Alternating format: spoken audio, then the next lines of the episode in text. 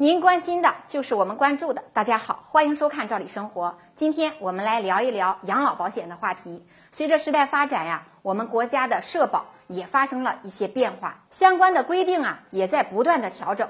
过去啊，很多人，尤其是灵活就业人员，对于养老保险的缴纳不太上心，不着急缴费，总想着反正啊，这个养老保险可以累积缴费，等到有钱了还可以一次性补缴。甚至啊，有的人还想等退休前呢，一次性补缴，然后就可以直接领养老金了，不也挺好的吗？但是啊，早在去年我们就跟大家谈过，很多地区灵活就业人员养老保险缴费已经是不允许补缴了。就是说，中间断缴了，想一次性补是不可能了，只能是继续缴费。像有的人啊，尤其是女性参保人，都四十多岁了，快五十岁，那这个养老保险呢，才缴纳个一两年。如果满足养老保险最低缴费年限十五年的要求，就是到了退休年龄，还得继续的逐年来缴费，直到满十五年。那有的人啊，就可能比别人要晚领十年的养老金。你说亏不亏呢？因此呢，我们曾经看到过报道说，有地区啊收紧规定，以后不让补缴了。那在此之前，很多人都排长队来缴费。现在呀，很多地区想排队也没有机会了。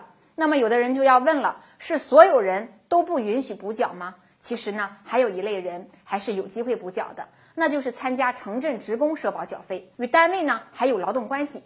由于单位经营不善，导致社保欠缴，很多。这类职工还是有机会补缴的，因为这个补缴的责任呢在企业，因此呢企业可以申请呢缴清欠费。但是这里也有个问题，就是这个补缴它不是个人行为，而是由单位呢来申请和操作，当然可能还要缴这个滞纳金。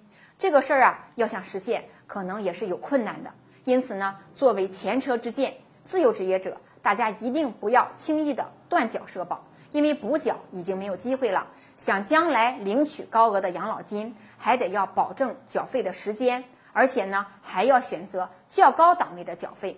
那么在职职工啊也一样，尤其是小规模的企业，你要定期最好每月查验一下你的单位是否给你代缴社保。我之前就遇到过一个案例啊，有个朋友单位每个月都按时的给扣社保个人缴纳部分，但是却没有给代缴，他也不知道。等到生病住院发生报销的时候，才知道啊，原来单位给欠缴了。发生这种情况，就是他个人想掏钱补缴也实现不了，因为得整个单位都统一缴费才行。